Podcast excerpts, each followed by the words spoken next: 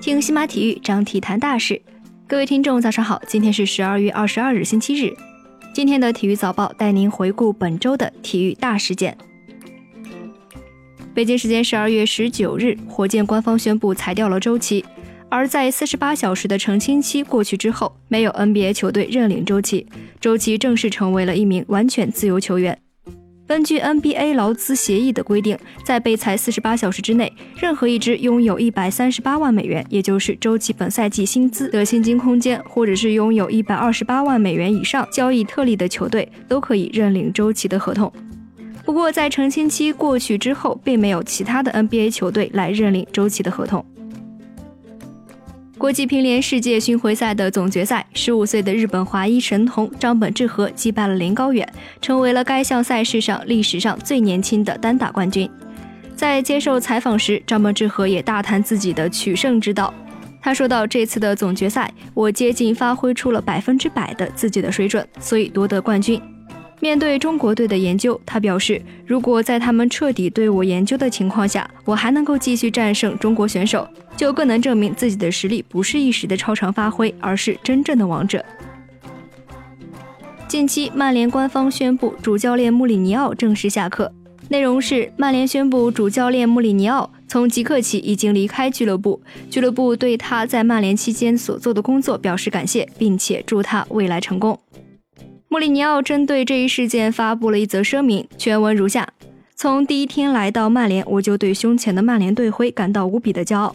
我也相信所有支持曼联的球迷都认可这一点。如同我执教过往的许多俱乐部一样，我在这里也和许多出色的人一起共事，并且相信他们当中的一些人会是我一生的朋友。我相信大家都知道我的职业准则。每当我的一段执教生涯结束了，我都会尽力展现出最大的尊重。我不会对自己的前东家发布任何的评论。我希望媒体也能够尊重我的立场，直到我重回足坛之前。希望大家能够让我回归并享受普通的生活。祝大家圣诞快乐！随着2018年世界羽联年终总决赛的落下帷幕，属于世界羽联的又一年宣告结束。年终总决赛上的三冠一亚，国羽以一个不错的成绩结束了又一年的征程。这一年对于国羽来说有喜有忧，男队重得汤姆斯杯和亚运会男团冠军，石宇奇和李俊慧、刘雨辰这些年轻人也都成为了国羽的中坚力量。女队在陈清晨、贾一凡状态不佳的情况下持续低迷，所有的团体赛事惨遭日本队的压制。不过陈雨菲和何冰娇的表现也让我们看到了女单重回一流行列的希望。混双项目则继续成为了国羽最值得期待的项目。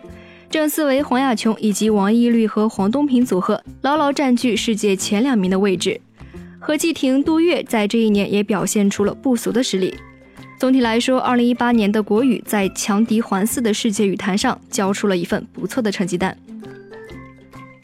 十二月十七日，宁泽涛亮相澳大利亚昆士兰州游泳锦标赛男子一百米自由泳的比赛。在上午预赛获得第一之后，宁泽涛在决赛当中延续了良好的状态，以四十八秒四三的成绩成功摘得冠军。十二月二十八日的男子五十米自由泳决赛当中，宁泽涛以二十二秒四零的成绩夺得冠军。两天之内夺得两冠，宁泽涛本次表现不俗。在今年的十月份全国锦标赛伤退之后，宁泽涛一度被质疑声卷入漩涡。此番复出后成绩优异，舆论皆认为他已经完全恢复。